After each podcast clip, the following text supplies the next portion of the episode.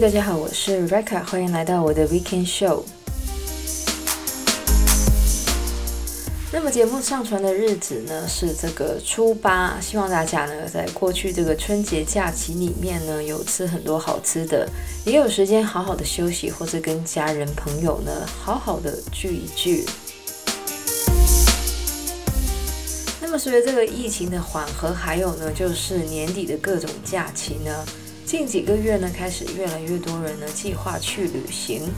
那么这个《纽约时报》呢，其实每年呢都会评选五十二个旅游热点的清单。那么这个礼拜呢要来分享到的呢就是这个清单。那么由于这个清单有点长的关系呢，我本来想说是可以分上下集的，但是我现在可能要分好几集去介绍。那么在这边呢也不说太多了。首先呢，在这个清单的第一个地点呢就是伦敦。那么作为这个首都呢，我想很多人都知道伦敦的一些景点。不过呢，这次《纽约时报》特地把伦敦放进去的原因呢，就是因为今年的五月呢，这个伦敦将会有这个查尔斯三世的加冕典礼。那么伦敦呢，也是一个我今年很想去的地方。但是呢，要注意的呢，就是最近伦敦呢都在罢工，所以呢，大家去之前呢，记得也要看一下这个罢工的情况。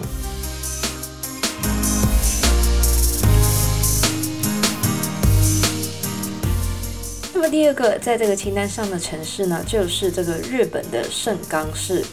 那么这个盛冈市摩利奥卡呢，位于这个岩手县。那么比起这个大阪、东京或是京都呢，大家对于这个盛冈市呢，可能不是很熟悉。但是呢，这个盛冈市呢，距离东京其实只有几个小时的火车。而盛冈市除了是一个很适合走路游玩的城市之外呢，它也拥有很多东西结合的特色建筑物。另外呢，这个盛冈市呢，也是一个日本的咖啡重镇，其中著名的 Nagasawa Coffee 呢，就是从这个盛冈市开始的。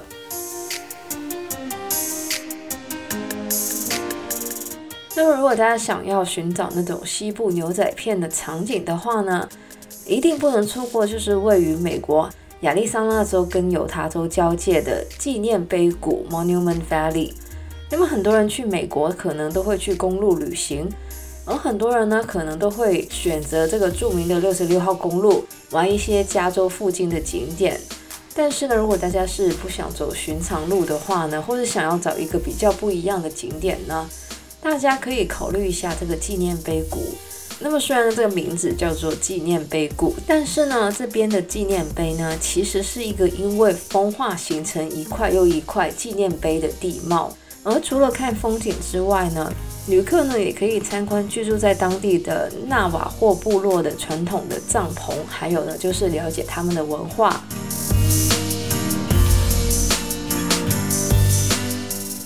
那么接下来呢，还是要说到英国。那么很多人去英国呢，可能会去这个 Wilshire 看这个巨石阵。而除了这个英格兰的巨石阵之外呢，其实在苏格兰的 Kilmartin Glen 呢，也有这个巨石阵可以看。那么虽然呢，这个 Kilmartin Glen 的巨石阵呢，规模没有 Wilshire 的这么大，但是呢，游客呢是可以更近距离的接触这些石阵。而且呢，这个 Q Martin Glen 呢，也有保留了很多古时候的城堡可以参观。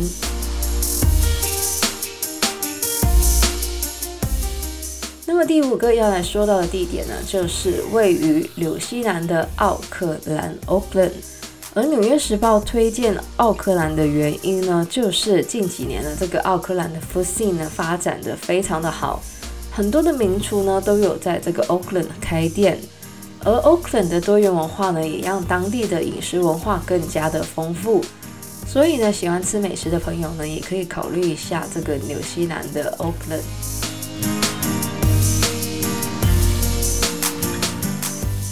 那么，如果大家是一个天文爱好者的话呢，那么接下来这个地方呢，可能就会很适合你。说到的呢，就是美国加州的棕榈泉 Palm Spring。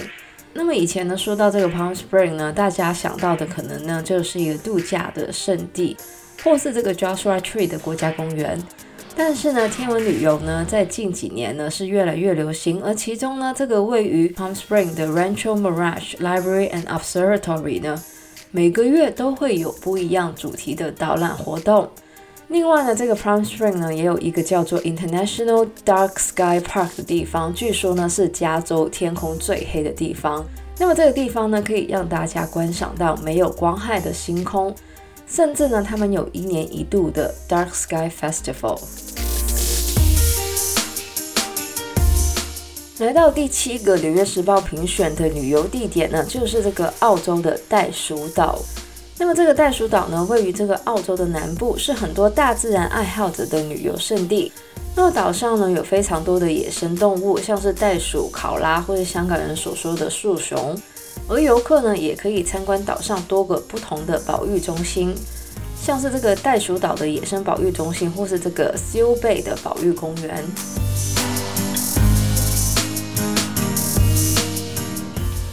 那么以上这几个地点呢，好像都是一些大家经常旅游的国家。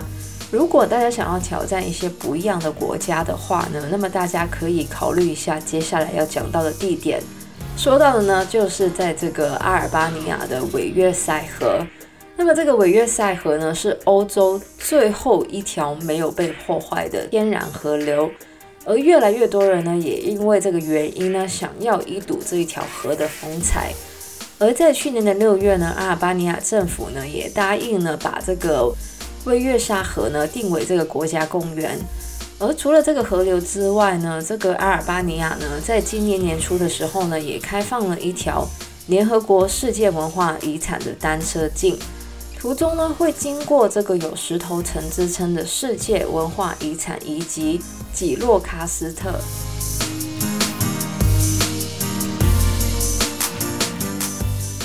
当然，如果大家想要比较这个 exotic 一点的旅游地点的话呢，那么大家也可以考虑一下这个位于西非的加纳首都阿科拉。而阿科拉呢，他们的 food scene 呢，也在近几年呢有非常蓬勃的发展。大家呢，除了可以吃到价廉物美的传统西非美食之外呢，高级的餐厅呢也是越开越多。另外呢，一些可持续或是对环境友好的餐厅呢，也开始在这个阿科拉流行起来。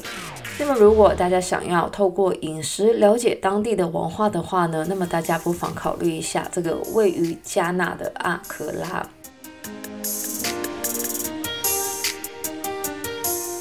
那么，这个礼拜节目最后一个要来介绍的地点呢，就是位于挪威的特隆瑟 Tromsø。那么，这个《纽约时报》推荐这个地点的原因呢，非常的简单，就是极光。那么前几年呢，这个太阳的活动能量因为比较低下的原因呢，我们观看到极光的机会呢不是很多。而来到今年呢，预计这个太阳的能量呢会大爆发，也就是更容易的看到极光。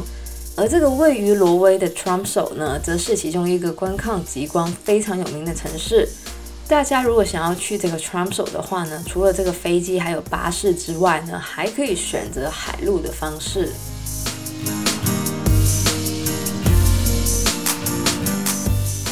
那么说了这么多旅游的地点呢，搞得我也很想马上买机票去旅行。不知道这个《纽约时报》的清单里面有没有你想要去的地方呢？那么接下来呢，我也会介绍名单里面其他的旅游景点。不想错过的话呢，就要记得留意我们的节目了。那么喜欢我们节目的朋友呢，记得可以在不同的 Podcast 平台上追踪或点评我们的节目。我们的节目呢，将会在加拿大东岸时间的每周日凌晨十二点钟更新，也就是香港、台湾的每周日下午一点钟。希望大家有个美好的周末，谢谢大家收听，我是 Rebecca，我们下个礼拜再见，拜拜。